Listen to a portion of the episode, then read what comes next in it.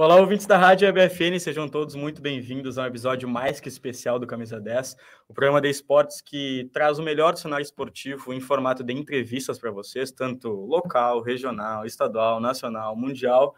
A gente traz vários convidados aqui para vocês. Antes de apresentar o nosso convidado, que quem nos acompanha nas redes sociais já sabe quem é, e não tem nenhum mistério, porque ele está aparecendo na câmera, né? É, a gente até ia tentar fazer um mistério, só que não tinha como. Não, não tem nem não tinha como esconder as câmeras, então não. A gente está falando disso há muito tempo. É, então, é, só para relembrar o pessoal, o programa é produzido e apresentado pelos acadêmicos de jornalismo da Universidade Franciscana, tem a supervisão do nosso querido professor e jornalista e amado, e amado Bebeto Badic, na central técnica, nossos dois craques e camisas 10 também, Alan Carrion e Clenilson Oliveira. Eu sou Lucas Acosta. Eu sou Guilherme Cação. Eu sou Felipe Perosa. Eu sou Miguel Cardoso. E a... esse é o nosso convidado. Não, peraí, não é assim, eu não, é sou assim eu. não é assim, não é assim. É... E bom, queria agora sim apresentar, quem já acompanha nas redes sociais já sabe quem é. é quem tá. Quem já leu aí a, a thumb, o título do, do vídeo também já sabe mas pela primeira vez a gente vai falar de um assunto novo aqui no Camisa 10. Como a gente falou com o goleiro do Grêmio Futebol 7 sobre a modalidade Futebol 7, é a primeira vez que a gente fala sobre arbitragem. E não é com qualquer pessoa, é com uma referência da área, é com um dos melhores do país. Então, com vocês, Anderson Daronco. É, boa noite, prazer estar aqui conversando com vocês, com todas as pessoas que nos assistem e nos escutam. É satisfação também estar retornando a esse lugar, já estive aqui nesse estúdio há muito tempo quando eu estava começando na carreira, ainda não era um árbitro FIFA, ainda estava começando a despontar e, e, ganhando algumas oportunidades aí no cenário nacional. Então, que bacana, legal por estar retornando aqui e prestigiar o trabalho de vocês também. Não, é nossa, é nossa por ter uma entrevista tão, tão gigantesca como, como essa, é, não só por causa do, do tamanho do, tama do, tamanho, do, do tamanho do convidado. Pensei que era pela beleza. Não, acho também. que é, se tu quiser pode ser também. também mas, mas a gente queria essa entrevista há um bom tempo e finalmente a gente conseguiu. É, Daronco, a gente vai contar a história da tua vida aqui, passar por vários pontos específicos e também falar, falar sobre vários pontos da arbitragem. É, e eu queria começar fazendo a primeira pergunta, que é uma curiosidade que a gente tem aqui muito, que é primeiro, como é que o esporte entrou na tua vida? Tu é formado em educação física, então já deve ter contato com o esporte desde pequeno, mas tem um ponto específico que eu queria que tu explicasse para nós, que é em que momento da tua vida tu para, pensa, reflete e fala assim, eu quero ser árbitro de futebol. Na verdade, eu não parei, pensei, né? Se tivesse pensado muito, não teria cometido essa loucura. Mas, enfim, assim, eu sempre fui da área esportiva desde quando era criança, é, sempre pra, pratiquei inúmeras modalidades esportivas e modéstia à parte era muito bom. Né? Todos dizem então, não, mas é verdade. É, então, eu sempre era dia da, das equipes escolares e, e, eu acabei também praticava handebol, treinava aqui no, no Corinthians quando tinha, treinava no Clube Dores, pertencia a essas equipes, pertencia a algumas equipes de futsal também, duas modalidades completamente opostas, né, de, uhum. dentro do, de uma, digamos assim, de uma necessidade atlética, cada um tem uma, uma peculiaridade. A ideia de coordenação motora totalmente diferente. Total, né? totalmente diferente, né? Já começa com um é bola na mão, outro é bola no pé, mas enfim, me dava bem até nos dois. Enfim, então desde criança, assim, eu sempre fui muito voltado ao esporte, viajava muito para competições. É, a, a escola também, que eu estudava tudo primeiro grau, era uma escola que incentivava muito o esporte e a gente acabava viajando era um, um, um, colégio de uma congregação de irmãs e a gente viajava por todo o Rio Grande do Sul para jogar.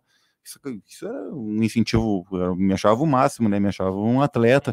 Outras escolas também vinham aqui em Santa Maria para jogar, então vivia sempre em função de, de, treinamento, era esporte todo dia.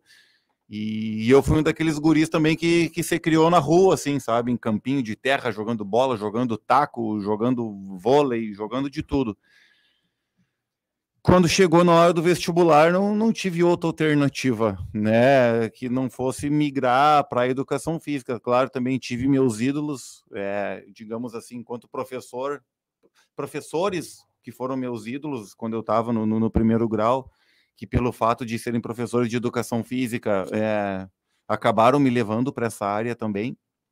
E de tanto era minha vontade de ingressar na, na, na, educação física que vocês não são dessa época, né? Mas eu, eu sou do, da primeira turma do PEIS, que foi um, um, um programa de. Uhum. Era programa experimental de ingresso ao ensino superior, que começou lá em. Não é a idade. É só dar um Google. É que eu não me lembro o ano que eu estudei, né, Tchê? Faz muito tempo. Não, quando é que eu saí do Silon? Tchê? Acho que foi 99, né? Mais 97, então foi 95, 96, 97. Então o, a gente era uma turma pioneira. Então começou, então começou em 95. E ainda eu sou da época que tu podia optar por dois cursos diferentes, podia fazer o que tu quisesse na, naquela época, né? Depois acho que eles foram se readequando, chegava lá no final, tu podia optar por um só dos dois, fazia uma prova só, uma redação, enfim. E tanto no PES quanto no vestibular normal, eu optei por educação física, que era para garantir. Acabei passando nos dois, aí, enfim, Fiz toda uma cronologia, né? Eu enrolo bastante. Se deixar aqui não, o programa, pode... nós vamos terminar às 10 horas da noite. Tempo, tempo. Então tá bom. Não, então... eu só já vamos sair direto do roteiro, porque tu falou que jogou futebol, taco, vôlei, tu. Em qual era melhor? Na rua. Muito isso daí. É, a gente vai falar muito da parte técnica, né, de, sobre arbitragem, mas algo que eu acho muito legal dos entrevistados, isso daí da, da vida pessoal da infância, como é que foi essa prática de esportes na rua, que é algo que é que a gurizada cresce jogando bola na rua, que cria caráter, sei. É Cara, isso era, isso era muito. Casca, né? Isso é, aí era muito sazonal. Apanhei muito na rua também, brigava na rua toda Até hora. Por isso entrou na Nossa. academia e o braço. Também. Minha irmã ia me buscar pela orelha quando chegava às 8, 9 horas da noite, é, passava vergonha. Mas, enfim. É, quem, quem viveu é que são gerações diferentes, né? Quem vivenciou essa geração, mais ou menos a minha, sabe também que esses esportes, digamos assim, de rua, eles eram conforme a onda do momento. Tinha, por exemplo, eu, eu nasci e fui criado no Itararé. Então a gente tinha um espaço lá que na Avenida Cis Brasil ali, que tinha campo de, de areia, de grama, tinha possibilidade de jogar taco, como disse, de jogar um vôlei. Então tu vê lá, vou voltar lá atrás, Olimpíadas de Barcelona, 92, que o Brasil ganhou medalha de ouro. É, aquilo ali gerou um boom no, no, no, no, que diz respeito à prática do voleibol. Então, aquelas épocas ali, todo mundo queria jogar vôlei. E daqui a um pouco todo mundo, nah, vamos jogar taco agora. Aí era taco, eu passava a tarde inteira jogando taco, até que daqui a um pouco cansava. Aí iam jogar bolita, iam jogar futebol de areia, porque teve uma hora que aparecia muito na televisão outra hora era não sei o que. Então, esse que era o, o, o, divertido, mas o melhor de tudo é se criar livre, né? Coisa que hoje é, é praticamente difícil, assim, essa, essa gurizada de hoje ter essa, essa liberdade de, de, de sair depois que chega, chega do colégio de manhã, almoça, uma hora vai para rua, volta às nove horas da noite. Voltava, e, né? Hoje isso não acontece mais. Tu chegou a pitar futebol no terrão, assim, né, cara? Ou nunca. Não, não. Só, não, só jogar mesmo. Só jogar. Mas daí vamos então vamos voltar ali. Como é que daí? Então eu entrei. Aí eu entrei na faculdade de educação física, né? E cara, não tinha, mas nunca passou pela minha cabeça ser árbitro de futebol. A minha única vivência com arbitragem foi num jogo aqui do, do Inter de Santa Maria, que por sinal foi a primeira vez que eu botei os pés no estádio como um torcedor e as pessoas podem não acreditar nisso, elas vão achar que podia ter ido num de Porto Alegre, mas não, fui aqui no Inter de Santa Maria. É... O Rio Grandense estava fechado na época, então foi num jogo que o Inter de Santa Maria era o jogo decisivo para eles subirem para a primeira divisão. Inter de Santa Maria e Goiânia de Venâncio Aires, só não me lembro o ano certinho, se era 97, 98 ou sei lá, um desses anos. E eles perderam 1 a 0. E naquilo ali que, que, que, primeira vez que eu vi essa figura do árbitro de futebol e eu vi aquela massa, porque estava no, no, no, Interzinho ali no, no, no lado da, é da geral ali. É e pá, tu viu os caras me. Eu já ia falar. falar, falar. Tá, isso eu posso falar. Tá. Os caras mijavam em saco assim ó, e jogavam no bandeirinho, mas também não jogavam só no bandeirinho, os caras de cima da torcida jogava em quem tava da torcida lá embaixo. Olha o mijo, quando vê, voava. E, e as raras presenças femininas também que tinha no jogo também, bah, é, aquelas gurias sofriam também, escutavam, sabe? É diferente um pouco de hoje, que a presença é muito maior. Naquela época era uma ou duas. E quem ia, sofria. Então foi ali que eu vi, disse, pá, mas o que, que os caras querem xingando? O cara tá ali de costa, nem tá, sabe? Tá, tá trabalhando, cara, nem sabe o que, que é, e os loucos ali gastando verbo, e eu só pensava assim, bah, mas são uns idiota. Então, e hoje eu convivo de perto com esses idiotas, né? e, enfim, e o que, que querem xingando? Uma que o cara não tá nem escutando. E outra que estão só gastando a garganta, tomara que... Não escuta mesmo?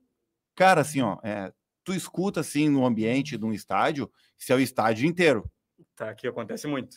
Ei, Daronco. Sim. Né? Mas agora, casos isolados, assim, o cara tá só pagando vale. Tá uhum. só. Ah, então já gastei muita tá garganta. Tá só gastando, gastando garganta. Mas eu e... caça, vendo TV, vai, vai ter que tomar, vai ter que tomar um Tilenol de noite para dor de cabeça para aprender a não gastar. Então, foi ali. E nunca tinha, cara, assim, ó, daí como vocês estão hoje acadêmicos, eu também tinha minhas necessidades enquanto acadêmico. Tipo assim, eu tinha uma carga horária lá que eu tinha que cumprir. Era 495 horas, me lembro até hoje, de, de ACG, atividades complementares de graduação. Que tinha que fazer qualquer curso, em qualquer buraco aí, qualquer canto, que tinha que cumprir essa carga horária. E só o curso de arbitragem, que naquele ano foi em Santa Maria, inclusive foi o último curso realizado no interior, é, matava metade dessa carga horária aí. Então, toda, assim, toda aquela geração minha lá do CEF, de tanto os meus colegas quanto alguns de, de turmas mais acima, é, acabaram realizando o curso de arbitragem. Teve muita gente daqui de Santa Maria que fez. Ele foi aqui, foi feito ali na, na sexta brigada aqui, não sei como é que se chama hoje, mas. Malé, né? Não, não, não Malé é mais para cima aqui, o da, da Borges ali. Você era sexta brigada, não sei, mas volta e meia muda o nome. É, então foi ali. E essa foi a minha sorte também, de ser o curso aqui. E eu me inscrevi aos 45 do segundo tempo, porque o que, que eu. É, árbitro de futebol vai. Ó. O que, que eu quero com isso aí? Só que, pá, todos meus colegas se escrevendo ali, eu disse, bah, vou ficar de fora dessa, né? Só que daí eu não tinha dinheiro, me lembro até hoje também quanto custava na época. Era 300, isso aí foi em 99. Custava 330 reais o curso e 100 reais era o kit, que daí vinha um pano das bandeirinhas, uma bermuda e uma camiseta e um par de meia. Isso aí que era o kit. E, o, e os cartão, cartão, nada? Não, cartão tem que. Tu não ganha, cartão tem que comprar. E o cara ali já estava me dando um alicate, queria ganhar a moeda e cartão. É. Então, então foi assim, só que eu não tinha esse dinheiro. Daí, no último dia de, de, de, de inscrição, que já ia começar nesse mesmo fim de semana o curso, aí uma irmã minha me pagou o curso, ela meu cunhado, acabaram patrocinando o curso para mim e foi aí que começou. Né? Mas, cara, hoje em dia as pessoas é uma realidade completamente diferente. Inclusive, a gente pode a gente, vocês no caso, vocês podem abordar isso é, depois. O, o, perfil das pessoas que procuravam um curso de arbitragem naquela época é muito diferente Era do perfil né? De, de, das pessoas que buscam hoje. Naquela época é, eram pessoas que buscavam como uma necessidade, como um complemento de renda, sabe? Uhum. É, eu, eu, eu acabei pegando toda essa transformação, né? até social, digamos assim, da arbitragem, porque isso ali era uma necessidade, eram pessoas que queriam utilizar a arbitragem como um bico, como um negócio de fim de semana. É, vai ali, trabalha num joguinho no sábado de tarde, ganha uns pila, vai lá de noite no mercado, compra carne e domingo faz o assado, ou toma um trago, ou faz o que quiser com o dinheiro. Vivendo, né? E isso acabou mudando com o passar do tempo e algumas exigências que foram sendo criadas para arbitragem, hoje mesmo só pode. É, antes não tinha necessidade do curso superior, agora tem para tu chegar em determinados níveis, enfim, isso aí já mudou um pouco da questão do, do, do perfil de, de, de, mentalidade e necessidade, mas hoje as pessoas que procuram o curso de arbitragem, elas procuram isso como carreira. Uhum. um sonho em ser árbitro de futebol. Inclusive, eu tenho contato com, com inúmeros ali no, no, Instagram. Tu vê crianças já de 12, 13, 14 anos. Os caras não querem ser jogador, os guris são lunáticos, eles querem ser árbitro. Mas tem, e é verdade. E, e os cursos são muito procurados por pessoas que vislumbram uma possibilidade de uma, de uma carreira bacana. E é, né? Não é, não é fácil chegar no topo. É, a pirâmide, a base é muito grande e a ponta é realmente muito pequena, mas é um baita, uma, é um baita ofício. Uh, antes que da, da pergunta, cara, eu queria contar. Eu sempre tive o sonho desse jogador de futebol. Dá para ver que até, até pelo que aparece na câmera, não deu nem um pouco certo. Dá pra ver que a camiseta daí, dele é do irmão menor. Quase todos aqui, né? e daí, aí eu falei pro pai, cara, devia ter mais ou menos uns 12, 13 anos. Eu comentei, pá, eu queria estar ali inserido no mundo do futebol. Pai, se eu fosse árbitro, ele disse, bah, filho, tu quer mesmo ter uma profissão em que todo dia xingam tua mãe? Aí eu, é talvez não seja bem o que eu queira.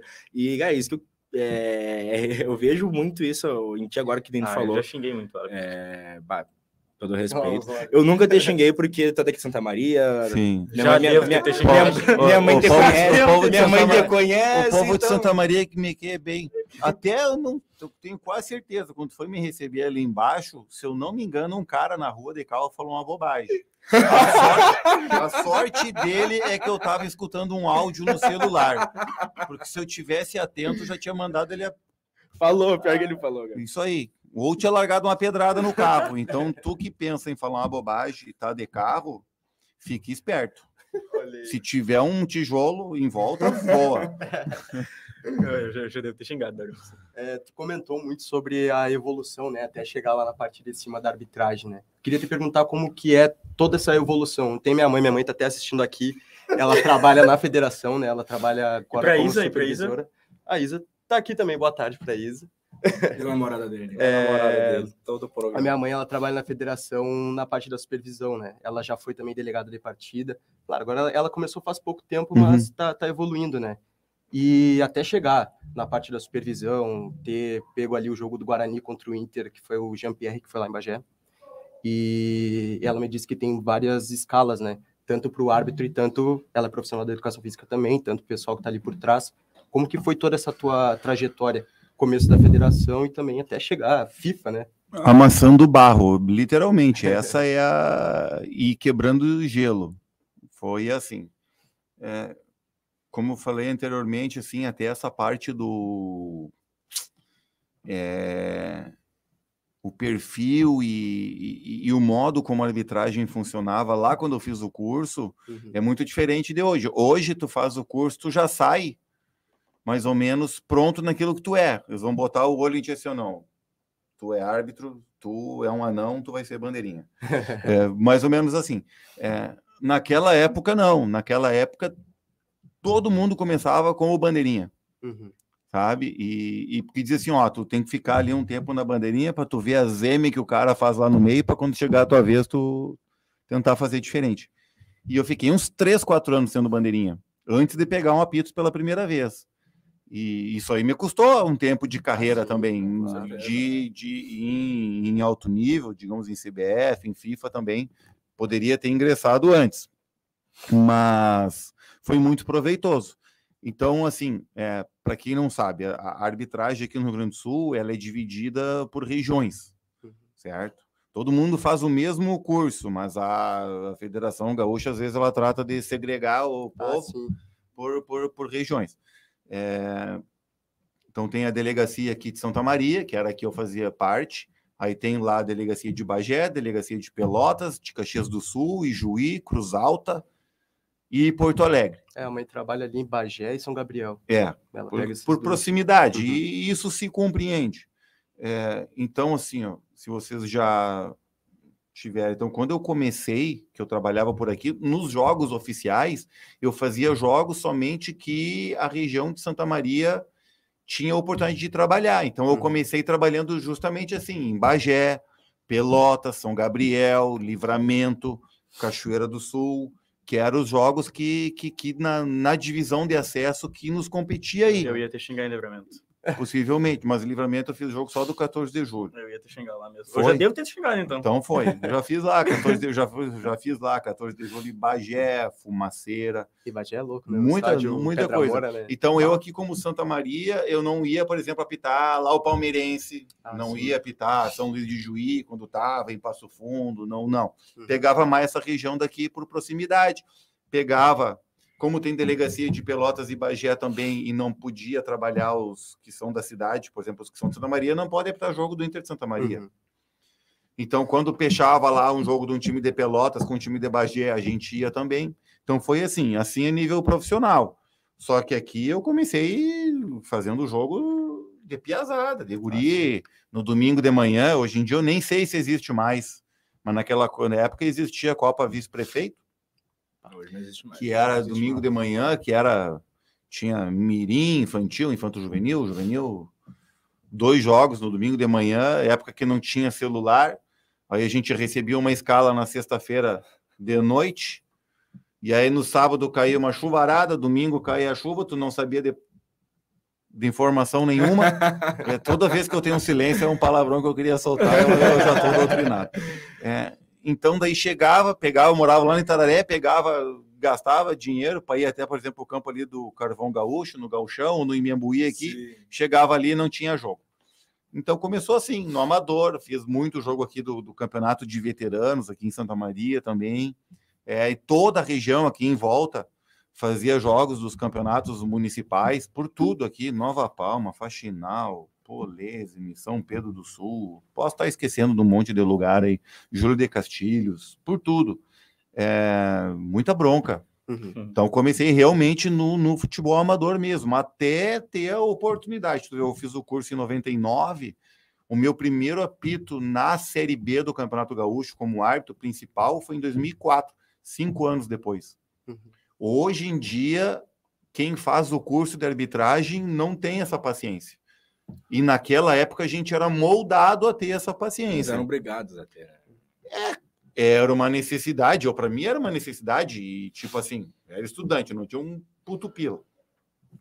Então, voar, tava no DCE. Eu, eu, queria trabalhar ali num, num joguinho ali, uhum. não precisava mais, para mim tava bonito. Não tinha nenhuma pretensão de, de chegar no Maracanã em nenhum dia, com o dinheirinho que eu ganhava fazendo Chegou. um joguinho daqui, outro dali, eu podia ir no bote do DCE, no, tomava minha cerveja, fazia minhas graças, podia comer melhor na universidade também, podia sair do, não comia mais no RU, daí, aí podia ir lá nos outros restaurantes melhorzinho que tinha, ou abandonava as bolachinhas recheadas, fui estudante, eu sei como é que é. Era bolachinha recheada e um outro biscoitinho lá de bacon, umas bolinhas assim, puro sal. Aí podia começar tá a almoçar, podia começar a comprar livro em vez de ter xerox. Então, tudo isso daí a, a arbitragem me propiciou. Uhum. E foi isso que, que acabou, no, no, no fim das contas. Claro que a gente acaba se apaixonando por isso. Mas foi essa necessidade, inclusive, que, que me fez ter a vontade e querer crescer, porque uhum. eu via ao mesmo tempo, eu estava começando, era um guri ranhento, cabelo franjinho assim, é, mas eu via outros caras estavam fazendo o jogo, alguns jogos melhores que eu. Então eu pensava assim, ah, eu tô nesse jogo aqui, nesse jogo aqui eu ganho, eu via quanto eu recebi e quantos caras ganhavam. Eu tô nesse jogo aqui, eu ganho um X. Os caras estão indo naquele jogo lá, eles estão ganhando 3x. Quero ganhar 3x também. Ah, porque se com 1x agora tá, tá ficando legal, imagina com 3x. Claro. E aí vai, vai, e assim daí tu começa a colocar pequenos objetivos que que tu vai sobrepondo eles e no fim, enquanto tu tá atingindo eles, tu acaba nem percebendo, mas depois que tu olhar para trás, tu vai ver que, que foi tudo que aconteceu como uma engrenagem certinha, sabe? Então foi, foi muito bacana para mim esse processo de, de futebol amador, assim, e, e, eu confesso também que eu sinto muita saudade, assim, sabe? Às vezes, às vezes tu tá num jogo no Maracanã, assim, é tanta, mas é, tu tá, é tanta pressão, sabe? É... Sim ah, repercussão, às vezes tem uma encheção de saco, tem tudo, hum. e, e às vezes tu não consegue se divertir, sabe? Às vezes tu, tu quer sair depois do jogo para jantar com teus colegas, tu não consegue, porque daí tem uma repercussão daqui ou dali, e de vez em quando tu tava aqui num sábado de tarde, tu saía ali, tu ia no campo do Imembu e ali terminava o jogo, tu comia um pastel com uma Coca-Cola e era bem faceiro. Entendeu? Então dá saudade disso. Ah, vai perguntar se eu trocaria o Maracanã? claro que não, sabe? Mas dá saudade, do, do, às vezes, do sentimento que se tinha naquela época, do sentimento por por algo a ser conquistado, por sonhos, objetivos, enfim, que, que também não tinha toda essa pressão, toda essa coisa envolvida, né? Agora é, é, é maçante. Vocês podem pensar que não, mas o árbitro ele é um ser humano extraordinário. Para ele conseguir lidar com tudo isso que se tem, com tudo isso em volta e ir para o jogo e sai, porque a maioria das pessoas acho que pensa que o árbitro é um ET, né? Tem que lidar hum. com o jogo. Não, mídia, parece que tu pensa tudo. que acho que pensa que tu cai de paraquedas no campo, que tu não tem uma vida nenhuma, que tu não se preparou para estar tá ali, parece que a tua vida é só aquela uma hora e meia, 90 minutos uhum. ali, e quando tu sai do campo parece que tu desaparece também. Mas não, tu vivencia tudo aquilo ali, tudo que é falado antes do jogo, tudo que é falado pós-jogo, e não só eu, família, amigos, todo mundo, e tudo chega em ti. Por mais que eu faça o exercício de, de me blindar de certas coisas, mas hoje em dia, com, com rede social, com WhatsApp, até amigos inocentemente, os caras te mandam uma coisa aí. Hum. Então, alguma coisa sempre chega, né? Então é. Por isso que eu digo, o árbitro ele é, é um ser humano diferente. É, fala, antes de tu vai perguntar? Mas eu queria ler os comentários. Não tem nenhum te xingando, eu acho. Ainda não, não tem. Não. Se tiver, não vocês vão ter que me abrir exceção de poder xingar também. Tá, vamos ler que eu não enxergo. É, Márcia Pilar. Hoje vai estar bom. Eu sei que falei isso no programa passado, mas vocês me foram a repetir isso. É, Márcia Pilar, que é, é audiência de qualidade. Se tu quiser continuar a ler. É, não, que ele tava trocando. Ah, tá. é, Daronco, já pensou em apitar futsal gaúcho? Abraço pro Arthur MS. Já apitei futsal, tenho curso de futsal, inclusive apitei muito futsal em nível amador. Eu só parei de apitar futsal. Apitava de segunda a segunda, quase futsal. Toda noite aqui em volta da região também, esses mesmos lugares que eu falei que apitava futebol de campo, apitava futsal. Nova Palma, Faxinal, Quarta colônia. Toda a quarta colônia, Júlio de Castilhos, para cá, Porto Santa Maria mesmo aqui também. Tinha lugar que se tirasse a bola do jogo, os caras não percebiam. Eles continuavam se chutando. Eles continuavam se chutando, se empurrando. Eu não conheço o Polenta, cara. Se o Poleta, fui eu que ensinei ele a apitar. então, põe um comentário ali em cima. Bota, é... bota o comentário do, do, do Prestes. Pedro Henrique Prestes. Alguém deveria apresentar esse curso para o Polenta. Não, o, Polenta o Polenta é um baita árbitro. É, foi, foi meu parceiro durante muitas jornadas aí. E, e, e, finalizando, eu apitava futsal. Inclusive, cheguei a apitar jogos de série bronze e série prata é, no futsal acabei largando de mão o futsal uma vez que me escalaram para ir num jogo, não sei aonde, acho que em São Francisco de Assis, era um jogo sei lá, uma série bronze que tinha, e eu já pitava, bah, já pitava Campeonato Gaúcho, Gauchão, dupla Grenal direto, já pitava Campeonato Brasileiro também. E aí os caras mandaram trocar a escala, porque tipo assim, né, né, não não vai aguentar apitar esse jogo, uma coisa assim. Uhum. Não, não vou utilizar os termos aqui. eu disse, ah, então quer saber? Irmão, mais um pi, quer saber? Daí larguei de mão a Federação de Futsal, também pagava muito pouco, até hoje, e aí fiquei só no amadorzinho, assim, de futsal, e só que daí quando eu virei árbitro FIFA no campo, Aí também eu disse, não, não, agora chega, né? Chega ah, de, é, desse futsal aí. Não mais, né? Aí não precisava mais, não precisava estar correndo atrás tanto e ia ganhar melhor de um lado e podia me preservar mais do outro também. É, e Daronco, cara, é, tu falou então do futebol de várzea que tu apitou, né? O, o, teu começo como bandeirinha e agora uh, tu sendo árbitro FIFA e pô, um, um nome enorme no, no, na arbitragem mundial.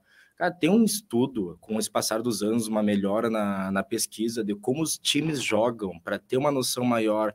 É, bah, esse time aqui quebra muito, bah, esse time aqui tem fama de, de, de ter jogador cai-cai.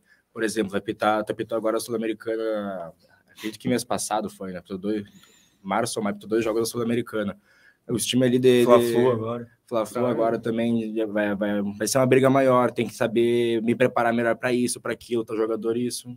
Sim, sim, mas é, é isso que eu digo, que isso entra naquele assunto anterior das pessoas pensarem que tu cai de paraquedas num jogo. Não é assim. É... Tu chegou um a partir do momento que tu recebe a escala, é... eu tenho que me preparar para o jogo.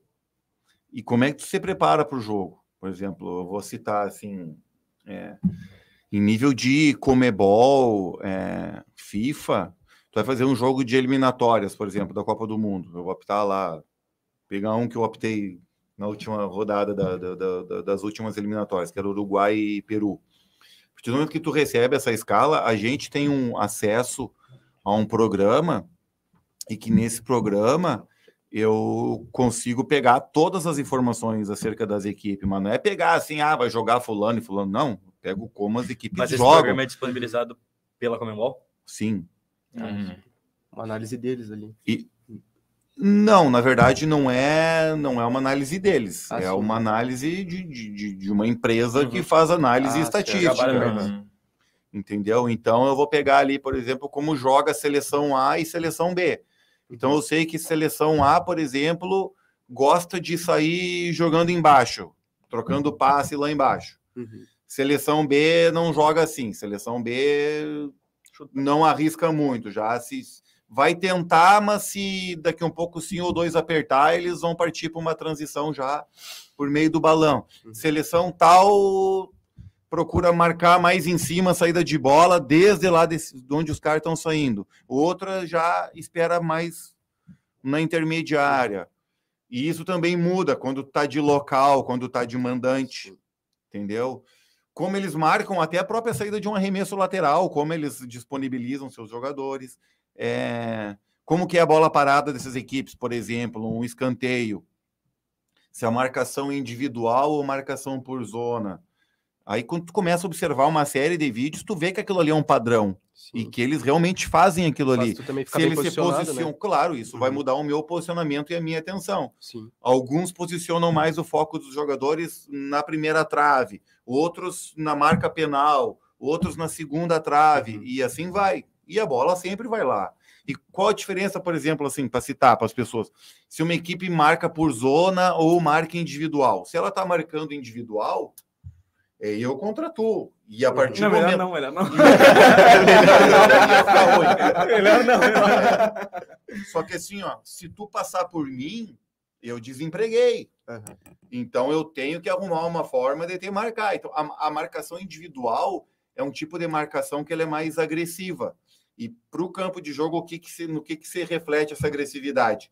É o agarra-agarra, aquele negócio de puxar a camisa, de abraçar o jogador, de empurrar, que na marcação por zona já não é tanto assim. Tem uma marcação mais distante, cada um ocupando o seu espaço e assim vai. Então, isso tudo favorece para mim no campo de jogo, de saber como se comportam tantas equipes na bola parada e como são as suas transições, desde a sua saída de bola até o ataque lá na frente. Eu sei também se a bola cai, e aí eu vou saber se cai na, nos pés desse camisa 10 aqui. Uhum. Se esse camisa 10 ele vai segurar a bola, ou se ele é o cara que recebeu, ele vai pifar alguém. Se ele for o cara que pifa alguém, eu já tenho que estar antecipado lá na frente, porque eu sei que para ele não me pegar de surpresa, senão eu vou ficar 30, 40 metros atrás da jogada. Então é tudo isso. Então a gente tem que se preparar nessa necessidade e não é, de apenas assim é, pegar características disciplinares de um jogador X ou A ou B, dizendo, ah, esse cara aqui é chato, esse é cai-cai, enfim. É, não dá, até porque tu, tu, tu criar, tu entrar para um jogo com esse pré-conceito pode ser danoso para ti, sabe? Porque, sim, ele pode ser um jogador que é cai-cai, mas justamente naquele jogo que tu tá, naquele momento, ele não foi cai-cai, ele realmente sofreu uma falta. Se tu entrar com essa ideia uhum. pré-concebida, tu pode cometer um erro. O que tu pode fazer e sim, sim, não, esse jogador aqui, ele é cai-cai, então o que, que eu tenho que fazer? Eu tenho que me aproximar mais dessa jogada, eu tenho que procurar ter um ângulo de visão muito bom para que se aconteça alguma situação com este jogador, eu tenho que eu tenho que ter um, uma melhor visualização do lance para eu tomar a decisão. Eu tenho que saber se a bola, quando cai lá na lateral do campo, tanto na esquerda quanto na direita, se aqueles caras ali são jogadores de, de, de confronto individual, que de confronto individual é o jogador que parte para o drible, ou o jogador que busca cruzar a área. Porque se ele é um jogador que está lá nas imediações da grande área e ele é um jogador que, que busca o drible, eu tenho que proteger aquela linha da área penal. Porque os caras, se ele busca o drible, possivelmente ele vai partir para um confronto com o zagueiro e tem a possibilidade de acontecer uma falta. Agora, se ele é um cara que daqueles pés não vai sair nada, tu já pode esperar que ele vai cruzar lá na área. Então não preciso lá. Então não preciso ir lá cuidar aquele foco e pego o foco da jogada futura que é aqui na área. Então são muitas as possibilidades que acontecem no campo de futebol e as pessoas nem sonham. E a gente está a cada momento na partida tu está trabalhando com isso. Só que ao mesmo tempo também que às vezes tu imagina que as coisas vão ser de uma forma, elas acontecem de uma forma completamente diferente, daquele cara que tu não espera porcaria, porcaria nenhuma, é o cara que naquele dia ele tá de aniversário e ele faz uma graça. Entendeu?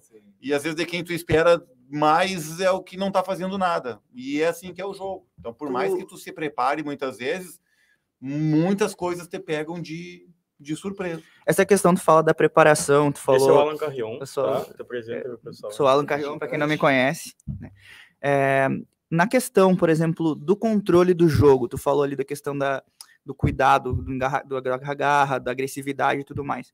É, como que faz todo esse controle da aplicação, os critérios de aplicação de cartão amarelo? Se também tu usa essa, essa questão de estudo, de saber qual é o jogador que é mais agressivo, que não é.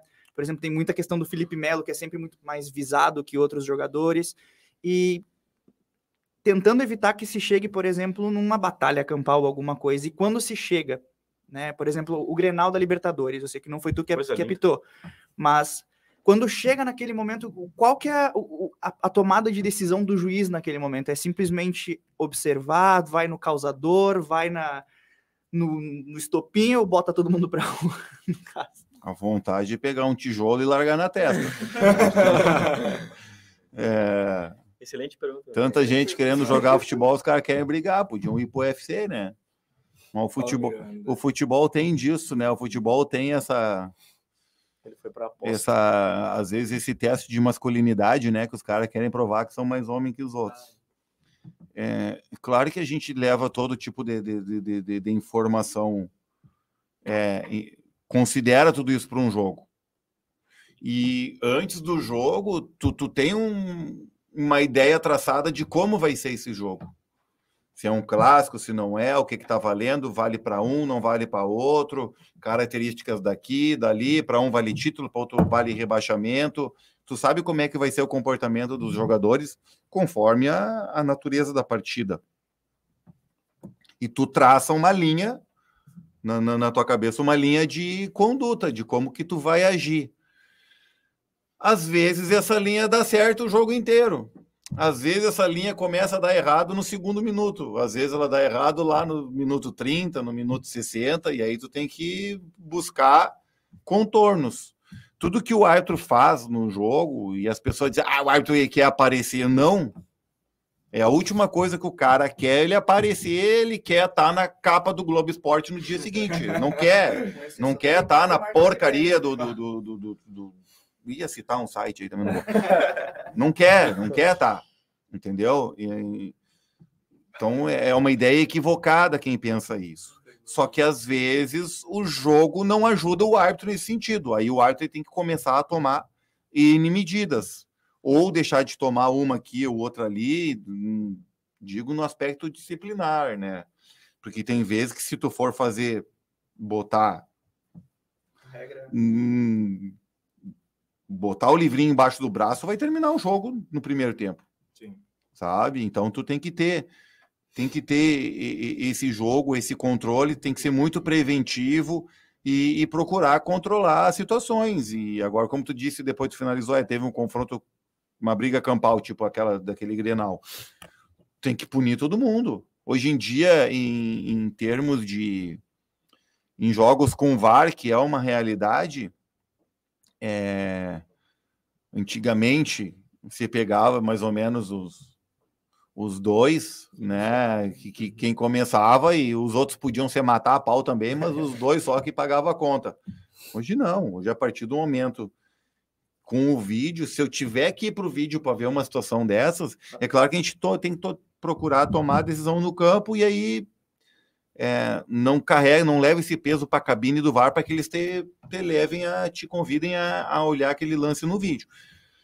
Mas se chegar nesse ponto, tu tem que punir todo mundo, porque tudo que tu tá vendo, tu não, não, não tem. Não, como é que eu posso me explicar? Não tem vista grossa para isso. Sabe? Então, tudo que tu vê ali vai ser punido. Empurrou aqui, deu um soco dali, deu um bico dali, tentou dar um soco daqui. Tudo isso daí é punido. E nesse jogo em questão que tu, tu citou, uhum. Todo mundo foi punido. E só para complementar a pergunta, Guris, desculpa. Não, então, ele gosta de falar. Ele gosta de falar. Nós temos tempo é... para mas ele gosta de falar. É que a pergunta daí tu, tu, me, tu me trouxe uma questão muito importante.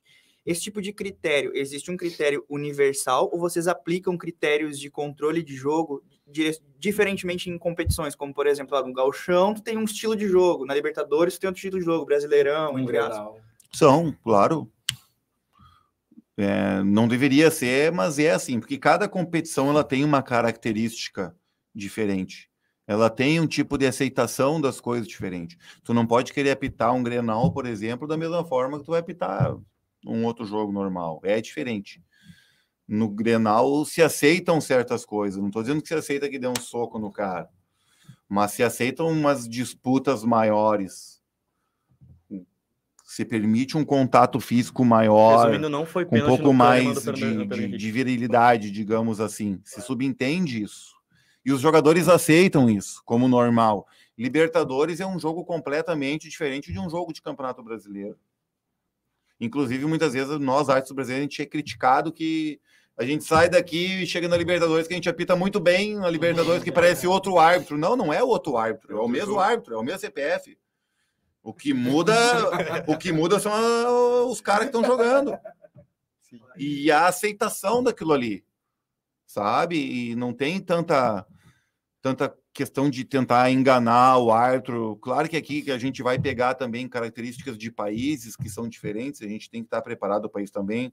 Futebol argentino é de um jeito, uruguai é do outro, colombiano de uma forma, chileno, enfim, peruano, boliviano, todo mundo paraguaio.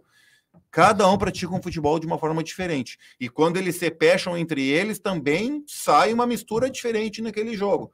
E tu tem que estar. Tá, tem que ser flexível e se adaptar a isso, sabe? Mas tem uma aceitação e, e, e procura-se jogar muito mais o futebol do que aqui muitas vezes que que, que, que, que, que não, não, não digo antijogo, mas certas manhas e, e, e, coisas tentam se sobrepor ao jogo, e aí o árbitro acaba aparecendo demais, e aí o árbitro é o vilão. O, hum, tu já puxou o VAR, e era uma das perguntas, acho que coube bem agora, que é, cara, a chegada do VAR. Tu falou sobre toda essa evolução da arbitragem, coisas que ajudam o juiz e estudo, muito estudo. Como é que foi a chegada do VAR? Já teve chip em bola para ver se foi gol ou não, se a bola saiu? Como é que foi isso daí para ti? E o que que te ajudou? O que que foi mais dor de cabeça para ti na hora de estudar e de botar em prática? E a tua opinião em si sobre o VAR, que é algo que é muito discutido. Eu acho que chegou, que obviamente chegou para ficar é uma coisa boa, mas é muito discutido. Ah, poderia ter chamado, utilizou demais, interpretação que é muito ah, o, foi muito inter... Né? é muito amplo. O árbitro interpreta muito e é algo que é o, a profissão dele. E às vezes o, ar, o VAR chama e pode mudar, interferir. Como é que tu vê isso daí? Não, uma coisa que tem é que a salvação da lavoura ela não existe. Tá? Primeiro que a gente tem que entrar nesse ponto. Quem, quem se iludiu que daqui um pouco lá atrás, quando veio a questão do VAR, disse, não, agora, para agora vai ser videogame, agora beleza, agora é só 100%. Não, claro que a gente trabalha para chegar no 100%, mas ele não vai acontecer. Vai continuar tendo erro. Só que a gente diminuiu isso consideravelmente. A gente, que eu digo, a ferramenta VAR. Porque o VAR não é do árbitro, o VAR ele é do futebol. O VAR não foi a arbitragem que inventou. O VAR ele nasceu de uma necessidade que o jogo tinha, e em virtude daí a arbitragem está inserida nesse contexto, que o jogo se tornou muito veloz. Se pegar um jogo lá, por exemplo, lá de quando eu comecei a pitar, ou ainda antes, pegar um jogo lá no início dos anos 2010, por aí, era uma velocidade que tinha cinco, seis lances de área por jogo. Agora tem um lance de área a cada minuto. Toda hora os caras estão dentro da área penal. Quanto mais eles estão dentro da área penal, maior a probabilidade daqui a um pouco de ter alguma ocorrência. Antes a gente tinha 5, 6, ou dentro das 5, 6, se eu decidir certo, beleza. Agora é 40 num jogo. Vou de 40, vou manter um. É difícil tu manter um aproveitamento assim. Toda hora aqui, né? Toda Os caras estão toda hora aqui, a velocidade é muito uhum. forte, às vezes tu não vai conseguir acompanhar, não vai estar num ângulo adequado, pimba. Para os árbitros assistentes também.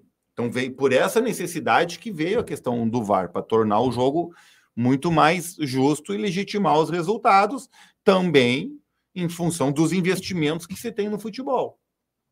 Né? Hoje em dia as equipes investem muita grana e, e ninguém quer que, que, com um erro de arbitragem é, é, essa, grana, é, é, essa grana, isso aí, que se perca ou se deixe de ganhar em razão desse investimento que as equipes fizeram. Então, por isso veio a ferramenta, e a gente teve que se adaptar com tudo isso daí. Então, tu vê, a gente, o VAR lá, ele foi apresentado mais ou menos para todo mundo, acho que na Copa 2018. 2018, é. iniciou na Copa, mas em 2017 já teve na Copa das Confederações. No Mundial é... de Clubes, né? Mundial do Grêmio, acho, acho que na Libertadores também estava. Eu estava na, na, primeira leva de, de, de artes do, do, curso da Comebol, acho que foi em 17 ou 18, não me lembro quando a gente fez. E... Esse curso ele te capacita para estar tá dentro do VAR também ou não? Sim, sim. Então tu pode, tu pode, tu pode ser árbitro de VAR. Posso, VAR. posso. E preferiria? Eu sou habilitado. Não. não, é tenso. Para quem acha que é fácil. tem que estar tá calculando ali. Eu vou citar um exemplo. No fim de semana eu estava numa função na, na, cabine, no Rio de Janeiro, e estava passando um jogo. E nesse jogo é... teve um, uma situação de um gol em que, assim, para mim que tem experiência, mas eu não estava trabalhando nesse jogo, eu estava só assistindo. Em 5, 10 segundos eu me disse, bah, gol legal já formei a minha opinião. Só que era uma opinião, não era uma decisão. Em contrapartida, os colegas que estavam trabalhando nesse jogo, eles demoraram mais um minuto e meio, dois, para tomarem essa mesma decisão que eu tomei. Qual a diferença? A diferença que, que eu quis, tu perguntou, tu gostaria de trabalhar? Não, porque tu tá é muita responsabilidade ali. Sim. E as pessoas acham que é fácil tu, tu tá na frente de um monitor e tomar uma decisão, sabe? E não é. Não é? Eu, tipo ali, eu descompromissado, eu disse, não, gol legal. Tá, e depois só fiquei esperando eles confirmarem. Confirmaram que o gol foi legal. Só que eles que estão ali analisando com, com um lance com três possíveis impedimentos, eles não podem ser tão assim, é. tipo eu. Porque desses tava... aí, se passar alguma coisinha, eles cometeram o sacrilégio, o crime de ter errado olhando no vídeo entendeu? Que as pessoas não vão entender, mas continua sendo um ser humano que pode estar num dia ruim, pode estar com dificuldade de concentração, pode ter cometido uma falha, pode ter esquecido de ver determinada coisa. Como tu esquece de trazer um material, como ah, tu esquece do não sei mesmo. o quê, como tu esquece de fazer qualquer coisa no seu cotidiano, o cara pode esquecer de fazer alguma coisa naquele momento. E vai da M. E é assim, só que as pessoas não entendem. Então é uma responsabilidade muito grande. Eu prefiro muito mais, claro, tá no campo, mas eu sou, sou habilitado. E seguindo na sequência do, do, do raciocínio, então, quando o VAR ele foi apresentado, então, tipo assim, ah, agora vai ter VAR nos jogos. E as pessoas já querem o melhor desempenho no primeiro jogo, na primeira temporada, só que isso não vai existir, porque ninguém era acostumado com isso. E é como um eu te disse, não, né? não tem, não, não é algo que tu aperta ali, que tu aperta uma tecla e te dá o resultado. Se fosse isso, que barbada. Mas não é, tu tem, tu tem aqui o teu monitor, tu tem um operador de vídeo aqui, que o lance acontece. Esse operador de vídeo, ele tem que ser treinado em situações de arbitragem, porque esse operador de vídeo, ele é um cara que está acostumado, digamos assim, lá, ele está acostumado com o Faustão, em, em gravar coisa aqui, em fazer programa de TV, em, em transmitir a partida, em pegar melhores ângulos para o jogo. É, é, outra necessidade. Agora não, esse cara aqui ele tem que ser treinado a identificar possíveis ocorrências numa partida com olhos de árbitro. Então, então acontece o lance aqui, eu já tenho que ativar ele aqui. Ah, eu quero ver isso. Às vezes o cara nem sabia do que estava falando. Ô meu, eu quero possível me dar o contato da mão. E o cara, e que contato da mão? O cara nem cheirou isso. Aí tu vai buscar essa imagem e o tempo está correndo. Uhum. E as pessoas ah, 30 segundos para ver não sei o que, um minuto para ver não sei o que. De casa é mais rápido. Né? De casa ah, parece que está passando, mas é muita coisa. É muita coisa que tem que ser analisado com uma dose de responsabilidade muito grande. E um erro do VAR pode ser um erro do técnico, do, de operação, do operador de, de, de imagem. Pode, pode. Não, não, não, digo um erro. Vamos xingar só eles. Não, não, não, não estou dizendo, porque o erro, a tomada de decisão é do árbitro, é do, do, do da função VAR. Só que às vezes uma demora pode ser dali. Uhum. Às vezes os caras estão construindo uma linha de impedimento lá. Hoje já, já, a gente já se adaptou muito e a melhora ela é, salta aos olhos. Mas lá atrás, quando não se tinha tanta prática e reclamava que três, quatro minutos para ver um lance de impedimento. Às vezes os caras estavam construindo uma linha de impedimento ali, qualquer coisinha daqui um pouco tu fazia diferente, te, apertava no botão diferente ou na tela, ou um descuido, puf, apagava todo aquele processo que tu fez. Tem que reiniciar lá de volta. Então, isso que eu digo, as pessoas, sei lá qual é a, a visão mágica que se tinha acerca disso, elas pensam que no jogo aconteceu o lance, ah, tá o cara ali, tá em posição ali, ah, beleza, agora vai apertar uma tecla lá, vai dizer, tá impedido ou tá legal. E não é assim. Você tem que construir todo aquele processo. Agora a gente já foi, o público já foi apresentado a esse processo mais automatizado na última Copa, que é a questão do, do impedimento. Uhum. Só que isso daí é grana, não vai entrar isso aí aqui no Campeonato Brasileiro, na Série B do Campeonato Brasileiro, do Campeonato Gaúcho, quando tiver. Isso é uma questão de, de Copa do Mundo, que tem um investimento muito alto e o número de jogos é muito pequeno. Ah, sim. Entendeu? Então, tem toda essa questão aí. Então, o componente humano, ele vai continuar existindo, sabe? E... Então, a gente passou por muita dificuldade nesse processo de adaptação. As críticas que se tinham, elas só fizeram mal, porque, como eu digo, o árbitro ele continua sendo um ser humano, ele acompanha aquilo que se fala, acompanha o que se fala antes ou depois, ele, ele acompanha as queixas que se tem, e, e muitas vezes isso atrapalhava muito mais ainda esse processo de adaptação, sabe? E, mas agora a gente já está, nós estamos aí, sei lá que número de campeonato brasileiro este deve ser o quarto ou quinto já com, com o uso da ferramenta durante toda a competição, acho que deve ter começado em 19, se eu não me engano, não tenho certeza, no Brasileirão. Então a gente já cresceu muito mais, já não se tem mais demoras como se tinha antes. Agora, invariavelmente, daqui uma situação aqui, outra ali, vai ter sim uma situação de equívoco pela natureza humana, pela dificuldade do lance, enfim. Mas acho que creio que zeramos né, a situação de, de impedimento aí, de gol, de ter validado um gol que não devia, ou de ter invalidado um que que tinha que ser, enfim, isso aí não, não tem mais, não se dá mais cartão errado para um jogador. O que vai ter, uma hora ou outra, é uma interpretação, se é um cartão vermelho aqui, outro dali, uma situação diária, se era ou não pênalti, enfim. É, não vai mais ter dúvida se a bola entrou ali ou não, total. É... Ainda assim, mesmo com o VAR hoje, os caras querem teimar, querem dizer que pelo ângulo, que não sei o quê, duvidam da linha de impedimento que se traça, porque não... Que tá torta. Tenta virar o tá celular. É, não, se tu botar no horizontal. O cara fica assim, o cara fica assim. Não, mas Tenta botar uma régua ali, ver se vai. o cara com o telefone mais quebrado que o meu. É assim, Mas, Daronco, tu falou muito na palavra interpretação. E essa é uma das coisas que a gente toca muito no titular da rede, que é uma, um outro programa aqui da rádio.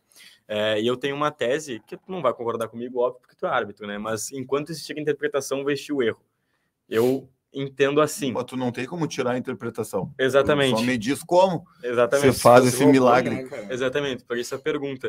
É, eu vou dar um exemplo aqui. Por exemplo, num jogo Bremen-Inter, tem um lance que o, aquele árbitro interpretou de uma maneira que não foi pênalti, que não... Que não Entre o jogador, e o Keiler.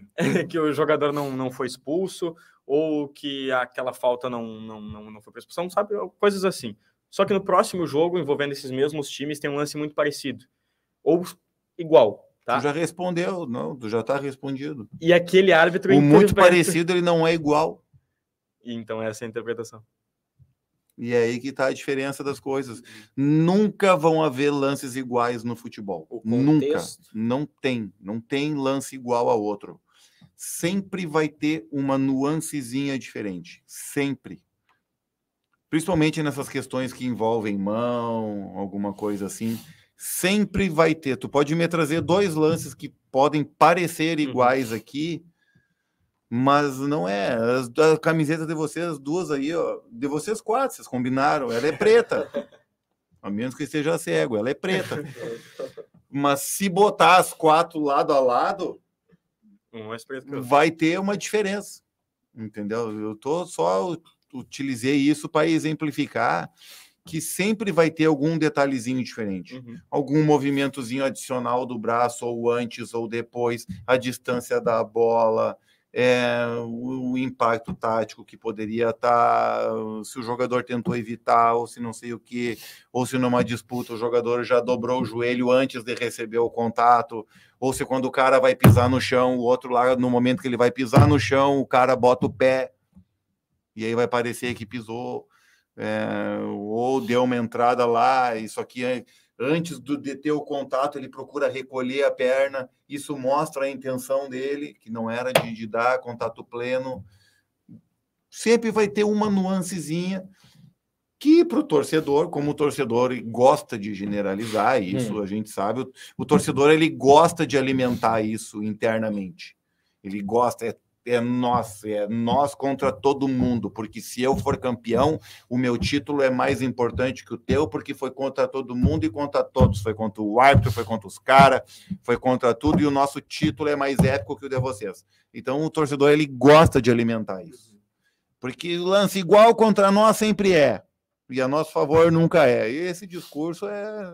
Tá, é manchete de jornal sempre, sabe? Mas não estou isentando dizendo que não tem erro de uhum. arbitragem, mas o que eu estou dizendo é que, que às vezes essas comparações elas não são justas. É, o que tu pode ter uma exigência maior é no que diz respeito a um critério dentro do mesmo jogo. Porque, obviamente, eu posso ter critérios diferentes de jogo para jogo. Tem jogos que vão aceitar alguns contatos físicos por disputa, espaço, vai dizer, ah, falta é falta. Não, falta é falta, realmente, em qualquer lugar.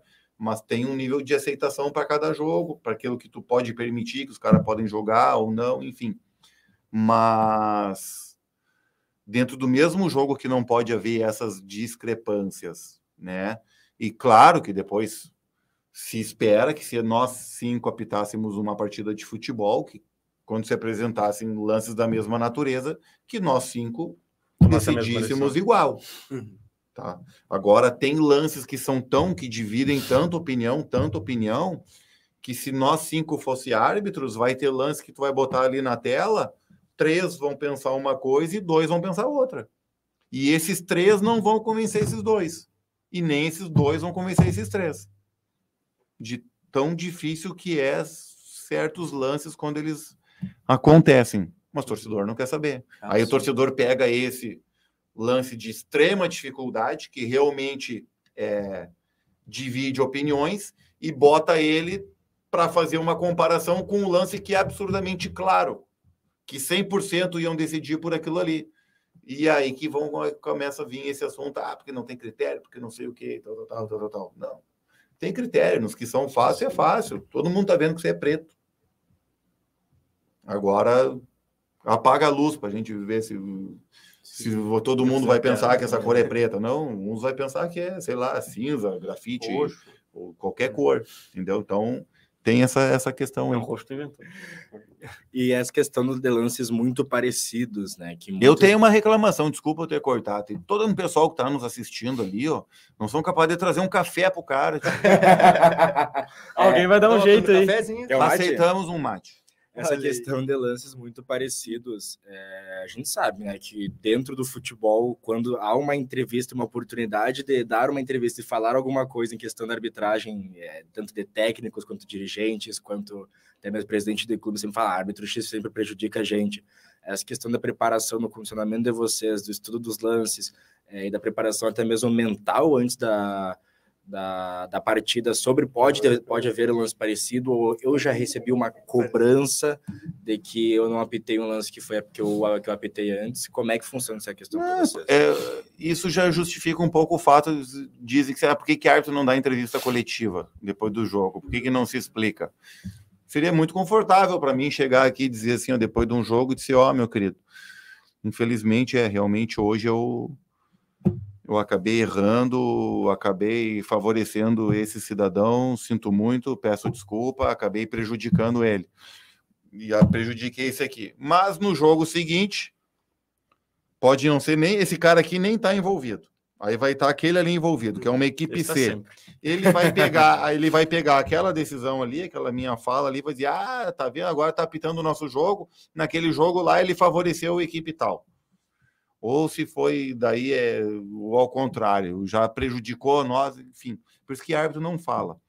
Mas a gente tem, tem noção assim, de, de, de, de tudo que se fala e, e, procura se blindar, né? Nesse sentido, de não levar em consideração nada e, cara, fazer o melhor trabalho, sempre um... Eu até me, me alonguei, acabei me perdendo um pouco.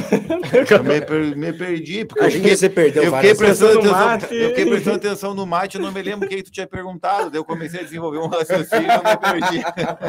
É sobre o condicionamento da arbitragem. Não, isso aí não tem, isso aí os caras vão falar. Tchê, torcedor gosta desse assunto, porque esse assunto é o que vende. Tá? Hoje os caras não sabem tratar de futebol mais, parece. Eles não sabem analisar um jogo taticamente. Sabem falar de arbitragem. Isso é o que vende. Os caras precisam de uma notícia do domingo de noite, do domingo do, das quatro da tarde, quando tem o jogo ali, até a quarta-feira de noite. Os caras precisam de assunto. Que é um assunto que rende mais do que arbitragem. Os caras precisam de like no Instagram, precisam de visualização no programa da segunda de manhã, procuram do não sei o que lá na central, do não sei o que eles precisam de, de audiência. Desculpa. Precisa vender jornal. Acho que não tem mais esse. Preciso, esse preciso não, vocês, né? No futuro, vocês. Já não, tô, já tô domesticando. É, eu, já, eu, já, peço desculpa. Vocês vão querer, vocês vão querer, vocês vão querer like, vocês vão querer lá com, com, com uma chamadinha específica lá do, do título tal é o que vai chamar o povo para ler aquela matéria ali. No fim das contas, a matéria não tem nada a ver Daronco com o título. erra entrega título. Mas é... aí depois lá no meio do texto vai ver que era o título do eleitor. Os caras queriam, queriam a outra notícia, queriam o sangue. E nisso já tá o like, e a notícia voou.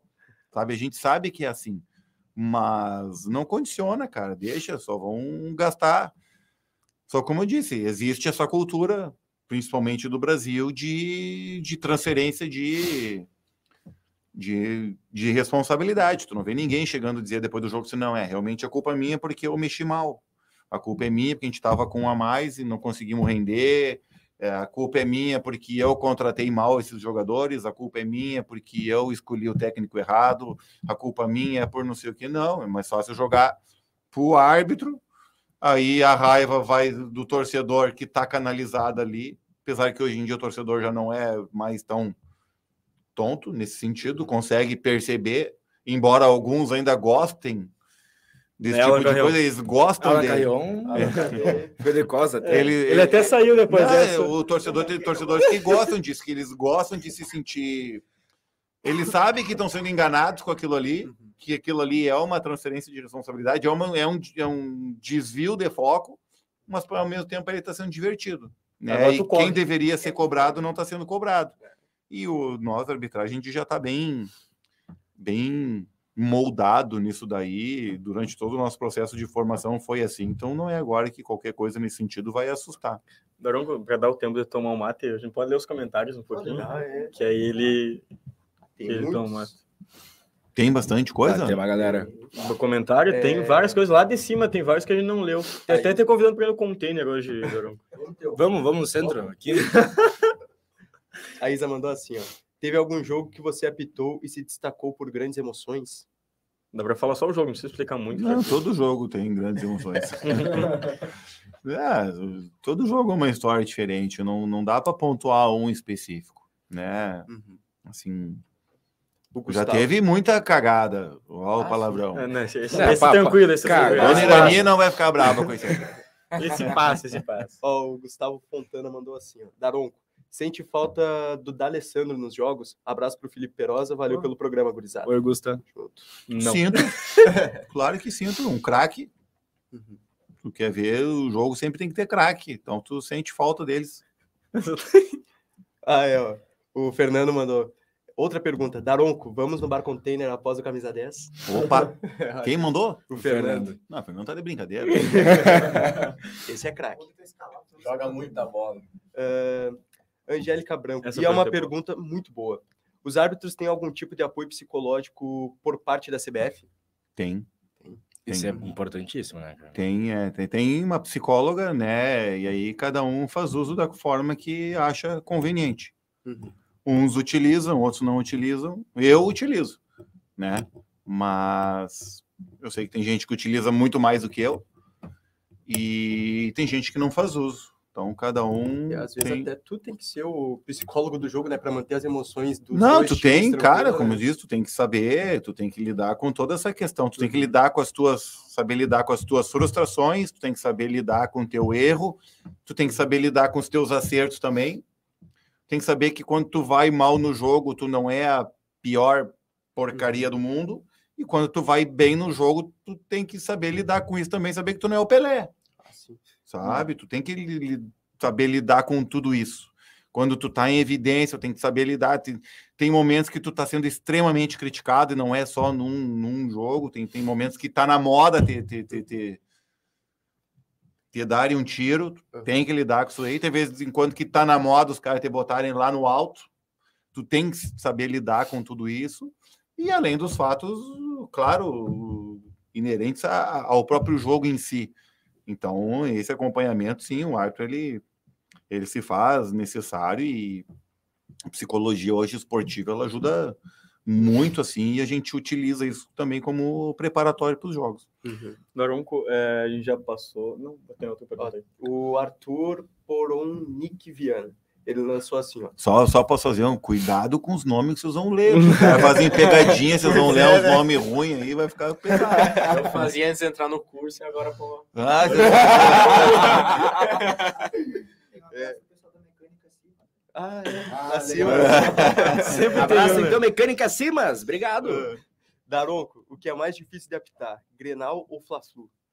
Grenal. Uh, ganhamos! Não, Grenal, ele é o. Orgulhoso em ser chato. Eu, eu, já, eu, já, eu já tive a felicidade de apitar todos os clássicos do futebol do Brasil, todos. Ah, isso que é legal. E o Grenal, Apitou sem sombra de já. dúvida, o Grenal, ele é. Tá muito. Ele é muito. Fortaleza Ceará, não é? Não, não, não. Existe a rivalidade, obviamente, mas eu me refiro ao comportamento dos caras uhum. dentro do campo de jogo. E um Rio Now? Rio Now já optei também. O Rio Now foi é. light. essa última pergunta aí que o Pedro fez. Não, não foi Pedro. É, foi agora o, o Preste. Mas o Preste fez uma pergunta, depois eu trago aquela. É, Daronco, qual jogo você considera mais importante na sua carreira? Ah, não dá, tem muita coisa. Top tem... 3. Tem mais. Tem Top mais. 10. Cara, tem, tem, tem, tem jogos de seleção, tem clássico. Eu tô, vou dormir abraçado no mate. É, cara, eu já tive a oportunidade de fazer clássicos na Argentina. É, por exemplo, eu já pude fazer River Independiente, River e Racing. Já fiz Penharol e Nacional. Eita, já fiz Cerro Portenho e Olímpia. Então é muito massa, sabe? Tu fazer jogos de. Ah, eu vou ficar de dono.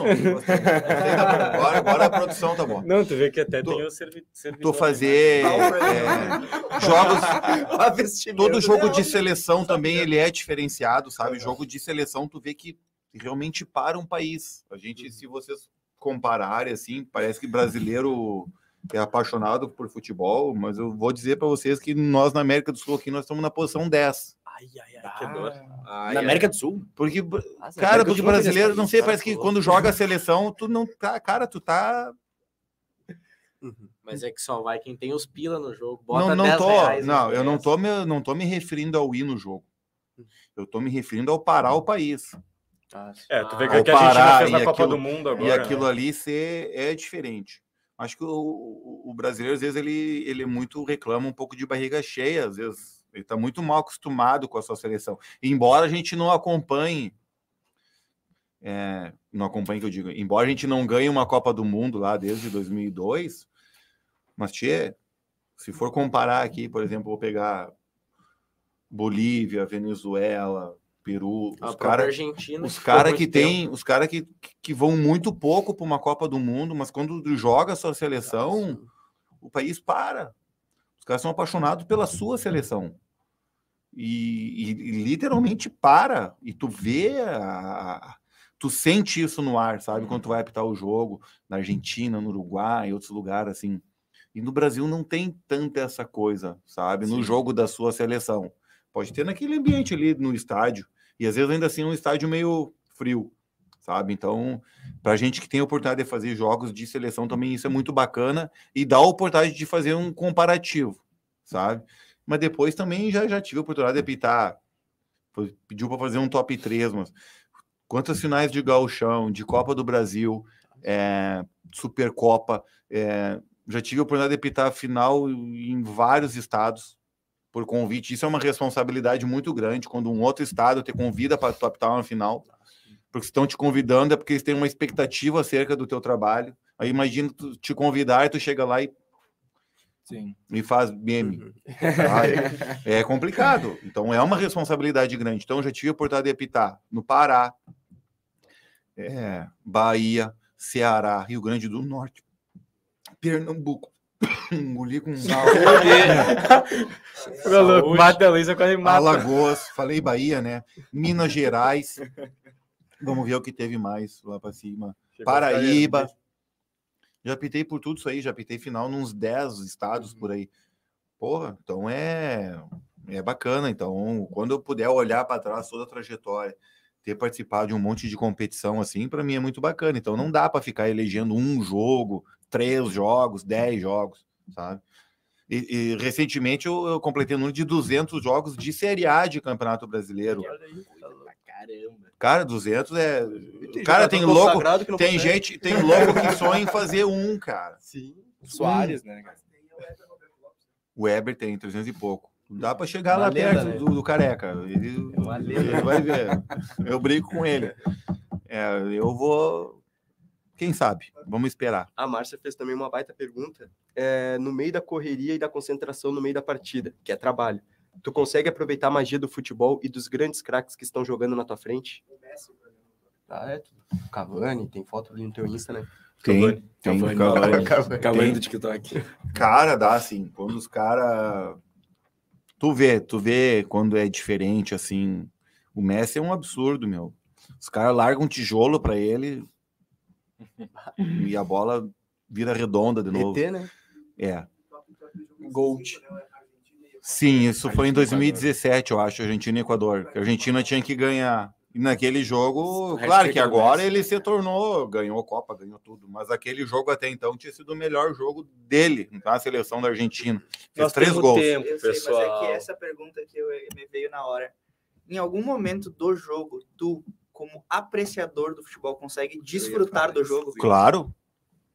De, de um cara como esse, por exemplo, tu via assim, tu imagina assim, ou não, não vão tocar no cara agora, sabe? Por favor, Imagina não assim- toque que eu quero Não, ver. não, não, tu, não, tu pensou porque o cara tá marcado por três. Tem outros três livre. Ele tá marcado por três. E tu diz, não, não vão tocar nele. E tocam. E ainda assim ele desenvolve e se desenvin... desvincula dos caras e cria uma situação. Então tu pensa assim, ó. Por bah, dentro tu fica tipo, meu Deus. tem que ter conter pra não também, tipo, ah, mais pressão. quantos golaços tu vê no jogo assim, dá, dá vontade do bandeirinha do E Cê- quantas vezes dá vontade de você dizer, bah, que baita gol. Eu ia falar um palavrão também, né? Mas, tipo assim, golaço, sabe? Também, Dá um aí, risadão no não, meio do jogo. Aí é, to- aí é toda hora, né? Aí, toda, aí dá vontade de dizer, puta que pariu. Consegui arrancar o palavrão. Vocês estão me reclamando dessa porcaria dessa falta aqui, tu não consegue acertar um cruzamento, tia. Segue aí. Agora a pergunta da Vitória, que tá ali fora A da Vitória UEFA. tá ali fora. Aquela ali. A Vitória lançou, é, tu como árbitro FIFA, tem a possibilidade de ser escalado para apitar um jogo da Copa do Mundo Feminina, agora 2023? Eu acho que é só Hum, arbitragem feminina nessa não. Copa. É, né? Não, é só. cada macaco no seu galho com devidas exceções. É, assim, hoje, a... antigamente até os homens atuavam mais no futebol feminino porque não tinha, não tinha tanta mulher inserida nesse meio da arbitragem. Agora temos inúmeras colegas, né, na arbitragem. As competições femininas também elas cresceram muito. Antes a gente não tinha nada, agora, se eu não me engano, tem campeonato brasileiro, tem primeira, tem segunda divisão do feminino, uhum. acho que tem uhum. sub-17, sub-20, uhum. tem de tudo, estadual também, que a gente não tinha aqui, agora tem, né? sabe? Então tem, então isso já provoca uma presença feminina muito maior na arbitragem também. Então hoje em dia vai só mulheres para a competição feminina, mas também a, as mulheres, se elas conseguirem, elas também têm a possibilidade de trabalhar na Copa do Mundo masculina, como aconteceu já nessa última Copa. Inclusive, a gente teve uma brasileira que atuou como, como assistente. E se elas cumprindo os mesmos índices que, que, que os homens e tiverem uma capacidade é, e qualidade comprovadas, estão lá e estão ocupando seu espaço. É, bota essa pergunta aí, depois a gente vai falar, a gente vai fazer as nossas perguntas aqui, que a gente é. já passou de uma hora e quinze de programa. Exatamente, eu já falei... por causa disso aí, eu vou ter que. Tu, tu, enrola aí que eu tenho que responder uma mensagem. Tá, vai lá, vai lá. Responde aí. Bota a de, a de cima de antes. Qual? A do, ah, Me Espelho Muito no Daronco. Varela TV. Me espelho muito no Daronco, para mim é o melhor árbitro do Brasil, disparado e deveria ter ido para a Copa. Nossa. Só é. falando obrigado, Eduardo. Obrigado. é, Tem uma boa do Jonas Gabriel também. Ó. Daronco, estou começando a carreira é, de árbitro. Qual o conselho que você daria para se tornar um árbitro FIFA? Cara, não tem conselho, não tem, não é bula, não é receita de bolo, é trabalhar. Trabalhar, às vezes às vezes vai acontecer de que trabalhar não seja o suficiente porque não é todo mundo que é árbitro FIFA, porque só tem 10 árbitros FIFA no Brasil, e isso não muda de a cada ano. É, tanto eu já sou FIFA quanto tempo? Há uns nove anos. É, uns mudam, outros ficam mais tempo, mas é questão de lugar, de oportunidade. Nem todo mundo às vezes tem as mesmas oportunidades. Às vezes o cavalo encilhado para um passa uma vez só, para outros passa umas dez vezes. Mas tem que trabalhar, essa é a verdade. Trabalhar, se dedicar, acreditar, acreditar, não desistir. O que importa, na verdade, isso vai ser, isso é. E o estudo referente a isso para conseguir chegar lá é, é não tem muito estudo, não. isso aí tem, tem rendimento o que, o, o que eu vou falar parece frase clichê, parece coisa de, de, de, de, de, de essas frasezinhas de autoajuda ou do não sei o que é isso. coach. Esses, é, esses blá blá blá. É. Mas, na verdade, na verdade, o, o que importa é o processo, sabe? É o durante, é o que tu faz. Se tu fizer tudo que teve ao teu alcance tu fazer e lá no final das contas tu conseguiu, ótimo, tu vai ter esse prazer. E se tu não conseguiu, pelo menos tu vai, cara, tu vai poder olhar para trás e dizer assim, eu fiz o que eu podia. Digamos assim, passei um árbitro FIFA, sabe? É, eu fiz o que eu podia. Se eu não fui, é porque houveram outras questões. E tem. Não é tão simples assim. E como eu disse, são 10 vagas que têm que ser preenchidas no Brasil inteiro, e não vão ser 10 gaúchos, 10 paulistas, 10 carioca, não. Tem. No geral, né? Tem, entendeu? É, é momento, é idade, sabe? Preparo, Às vezes vai ter um, um árbitro que está num excelente nível ali com 39, 40 anos e já não tem mais como ingressar no quadro da FIFA, porque não vai ter um aproveitamento, e aí vai entrar um cara de 32, 33 que não está com aquele mesmo nível de atuação mas ele tem uma perspectiva de melhora e potencial, então entra um cara assim. Então são vários fatores que determinam isso daí, sabe? Então tem que ter isso, mas é trabalhar, cara, e trabalhar e desfrutar, essa é a verdade, o jogo a jogo, desfrutar o pastel que eu falei com Coca-Cola, quando o cara vai no campo lá, termina o jogo, se diverte, é, tem que desfrutar quando escapa de apanhar, isso já aconteceu. Isso aí, cara, porque isso é o que fica. Uhum. sabe? É, são os momentos bons que, que essa atividade te gera. E são muitos momentos bons. E é isso que te faz ficar, porque o árbitro, é, cara, eu falei que o árbitro é um ser humano especial. O árbitro, ele é um infeliz em 90% do tempo. Isso é verdade. O cara só é feliz quando tá dentro do campo de jogo. Porque fora disso, ele está na expectativa ou de ter uma escala, ou de uma bronca que deu de um jogo anterior, ou da bronca que vai dar nesse jogo, ou no blá blá blá. É sempre um estresse, sabe? E ele é feliz realmente naquele, naquele momento que ele está, que inicia uma preparação para o jogo, em contato com seus colegas, em viagem, quando desfruta os almoços junto, janta, o pós-jogo, aquela, uma cervejinha, às vezes para comemorar, não de balde, mas uma ou duas, entendeu? E assim, são esses momentos que ficam, sabe? E, então tem que desfrutar tudo que o cara tem a oportunidade de, de conquistar e, e conviver, independentemente do, é, do jogo que tu tá. Seja se é um jogo do Campeonato Brasileiro, se é um jogo do Campeonato Gaúcho, ou se é o cara que tá no joguinho ali do Amador no sábado de tarde, sabe? E também terminou o momento coach, né? Não vou ficar é, toda hora é, nessa pegada. Já tava tudo emocionado aqui. Não, chega. Arrasta pra cima. Papo cabeça, não dá nem pra falar palavrão. só pra te perguntar, tu tem compromisso em algum momento? Porque a gente tá passando do horário mesmo. Cara, né? eu só tinha que jantar, mas pelo jeito eu vou ganhar um vale, né? É, não, mas tem, tem janta aqui na FN bem boa. Mas o, o Tomás, que tá ali é fora, da Oi, Tomás, aquele ali, ele perguntou sobre isso daí, depois a gente vai fazer as nossas perguntas aqui, tá, pessoal? Não, então, resumindo, realmente eu vou sair daqui amanhã. É, não, vai ser rapidinho, vai ser rapidinho. É, o Tomás perguntou sobre a implementação dos áudios dos árbitros para todo o estádio, né? Que... Isso aí vai acontecer em breve. Hum. Já tá, já estão... É... o Mundial, né, que teve? Mundial de Clubes? Ah, nem me lembro. Cara, acho que, acho que eu não acompanhei. Ilau e Flamengo, eu acho que teve. Acabou, mas... Mas já, sim. Vamos ver se tem. Mas isso aí em breve está acontecendo, só não aconteceu ainda porque talvez todos os estádios não tenham essa capacidade, esse sistema. E na hora que puder ser implementado, talvez esse ano ainda, ano que vem, já, já tem já tem replay no telão do que o árbitro está vendo na questão do, do VAR também.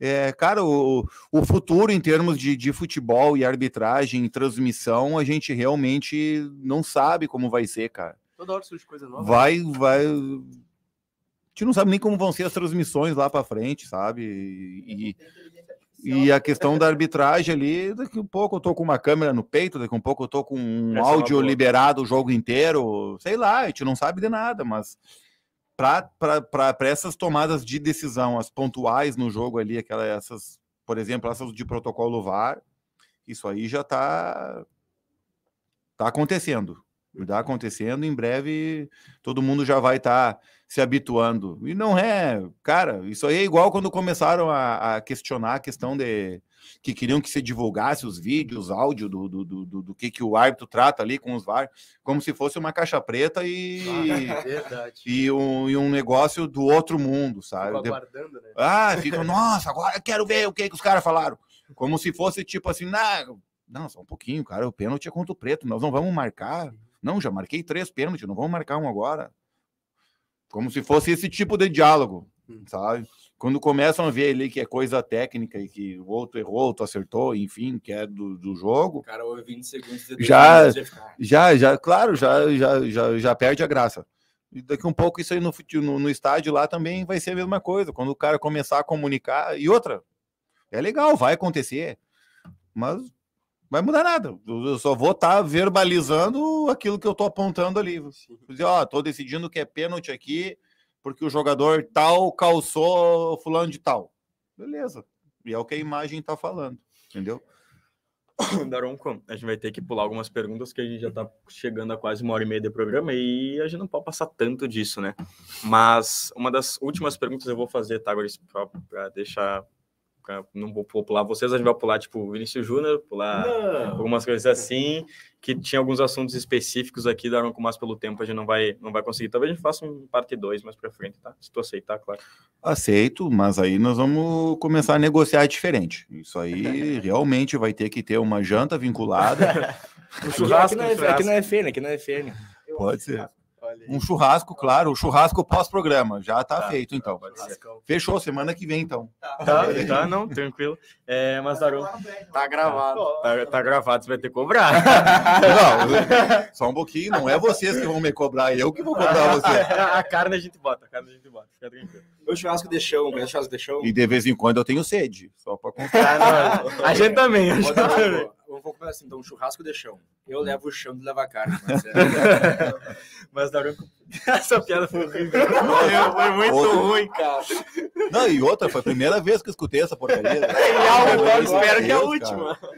Nossa senhora. Mas, Daruco, agora sim, para finalizar, e depois a gente vai te agradecer aí pela tua participação aqui. Mas queria que tu explicasse um pouco para nós, tu estava falando ali do, do, do, cara que passou de carro e gritou para ti, né? É, como é que é o assédio que tu, sente assim nas ruas é, de torcedores, porque tu já deve ter ouvido muito, muito torcedor xingando, porque tu deve ter. A história do cara da pantufa, né? Que eu vi no. A cara da pantufa foi sensacional, né? Mas não vou repetir toda hora a mesma história. que história da pantufa é essa? Mas, tu, mas como é que funciona esse assédio é, nas ruas, assim? Se é algo que tu já tá acostumado, já entendeu como é que funciona, tu ainda fica incomodado, e se por um acaso. Eu já te vi almoçando em restaurante. Eu, e eu vi que tipo ninguém tirou foto, ninguém ninguém chegou para conversar como é que funciona. É porque eu tenho uma cara de bunda, né? Posso te contar a primeira experiência quando eu te vi a primeira pela primeira vez? Ah. Tava comendo hambúrguer no shopping, eu passei e pensei, pá, é o Anderson Daronco. Não, cara, assim, assim, Eu não vi o prato dele no restaurante, mas devia ser. Não, não, eu sou. Eu não sou fit também, eu sou lixão. Ah, tá aqui, ó. Total. A pergunta do Jean é: tem whey nesse mate aí? É, tem, todo mundo pensa em whey, batata doce, frango, vão comer pizza e hambúrguer. Até eu vou comer um hambúrguer quando sair daqui. Inclusive, Vamos. eu tô atrasado. Não. É. Essa é a última. Essa é a última. Tá, mas o que, que eu tava falando? do, assédio. do assédio nas ruas. Ah, isso aí. É, cara, é estranho.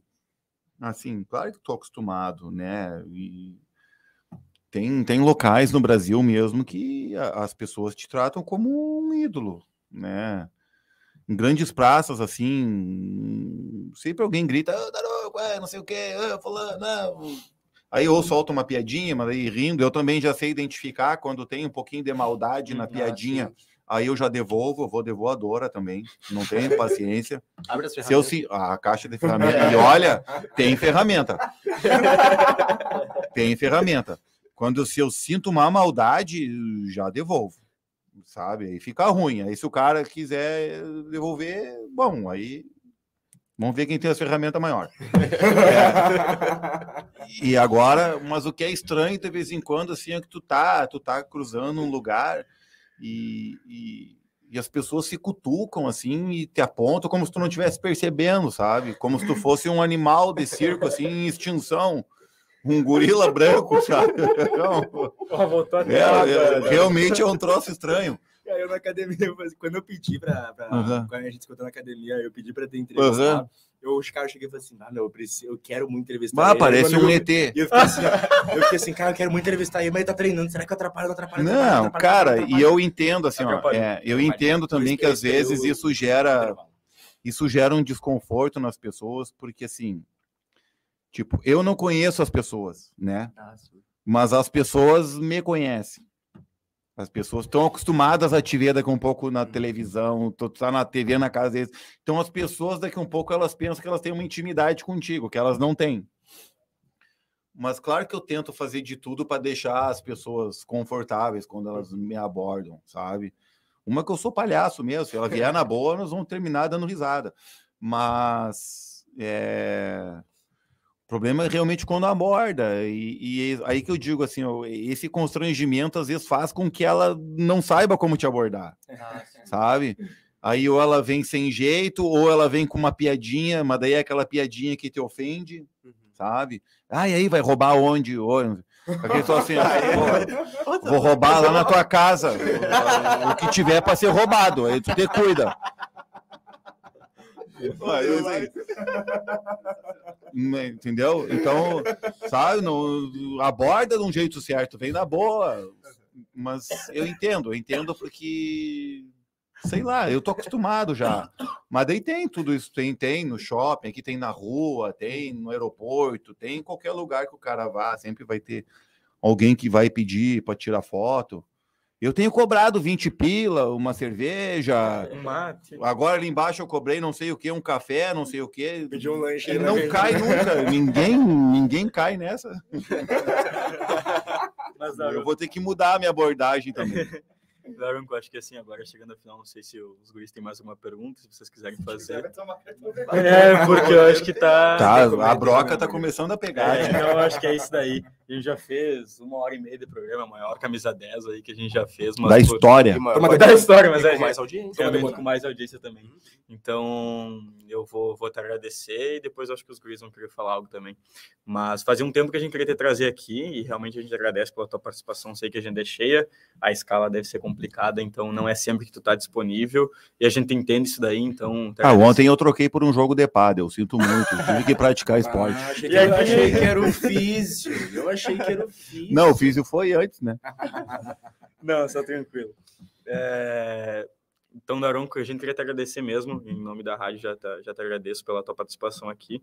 Foi uma entrevista muito interessante, muito legal, além da, de todas as brincadeiras, passou muito conhecimento para nós sobre a área da arbitragem, e acredito que para quem ali teve algum, três, quatro pessoas que, que perguntaram sobre conselhos, acredito que entenderam muito também sobre, sobre a área. Então, a gente agradece mesmo, é, de coração mesmo, pela tua participação aqui, tá? Aí eu primeiro eu queria pedir desculpa pela demora, né? Que é a gente contatou ano passado ainda, mas enfim, a- apesar do início do, do fim do ano, é, da, da- acabou o camisa 10 aí esse ano, então demoramos bastante para voltar, mas também agradecer muito, tanto pelas diversas vezes que a gente se encontrou, é, tanto ali no, no Espírito Santo, tanto ali no, no, no shopping, quanto na academia, e tu sempre foi assim, um cara já? excepcional. É, só tá faltando pagar o churrasco, né? Isso a gente vai conversar ainda. Mas Carlos Bade que botou, valeu, gurizada. Aí, Ah, esse é o coordenador é da rádio. do- Ah. Bebeto. É que ele, gostou. E uma hora e meia. É, não, eu perguntei pra ele, Tá. Ah, não tá protestando, não tá protestando. Ele tá pra eu perguntei pra ele agora, ele me mandou uma mensagem aqui, valeu. Então segue. E também agradecer, cara, pela participação aqui, né? Que nem o Lucas falou agora, foi é o maior camisa 10, tanto em questão de tempo, quanto em questão de comentário, quanto em audiência, quanto também, eu vou dizer, em tamanho de, de pessoa que tá aqui com a gente. É... Cara, faz de novo. Não, não. Quem, quem viu, viu. É que eu não vi, é que eu não vi. É, mas agradecer Primeiro mesmo, corte então. vai ser com esse Brigadão, real. Tu é assim, um cara excepcional, tanto falando aqui com a gente, quanto como pessoa. Então, agradecimento Tu Geral. foi elogiado tanto na tua vida como agora, né? Mentira, tô até achando pouco. Então, eu queria agradecer então de novo. Bom, tu já, já puxaram muito teu saco, mas mais um pouco, muito. Não, isso aí não me comove. O que me comove, o que me comove é pizza, hambúrguer e churrasco. churrasco. Não, mas muito obrigado. Cresci vendo o jogo teu e já te xinguei muito na TV. Significa que eu tô velho, tu tá grande já, então eu tô velho. Tô- tô- Não, mas, cara, eu acho que essa, essa entrevista ela também traz, como falou, o árbitro é um ser humano e isso traz essa parte Esse é um legal. objetivos. humanização ah, do personagem, ver que o cara não é um robô e ver que tu não, tu não puxa para nenhum lado, que é o que tudo é um motivo para ter Não, xingado. não, mas- não, na próxima nós temos que fazer, eu tenho que contar mais história. Agora me veio uma história na cabeça que eu não vou poder contar. Não, e aí eu vou falar demais, aí não dá. Cara, mas muito obrigado. O meu, meu pai ficou muito feliz quando soube que, que ia dar essa entrevista, que a gente um olha beijo futebol junto. Beijo, Nelson. Meu pai é um cara que me fez colorado, infelizmente. Ou felizmente, a situação não tá boa, mas eu amo. Obrigado, pai, te amo. E muito obrigado, Aron. Valeu, um cara tia. 10. Valeu. Valeu. Eu também. Agora, o último. Ah, esse é emocionar, esse daí, esse daí é É o emotivo. mais emocionado, mais Não, coração. Mas muito obrigado mesmo pela, pela entrevista, por ter, ter aberto esse espaço na tua agenda para estar conversando aqui conosco. Muito bacana, que foi diferente, né?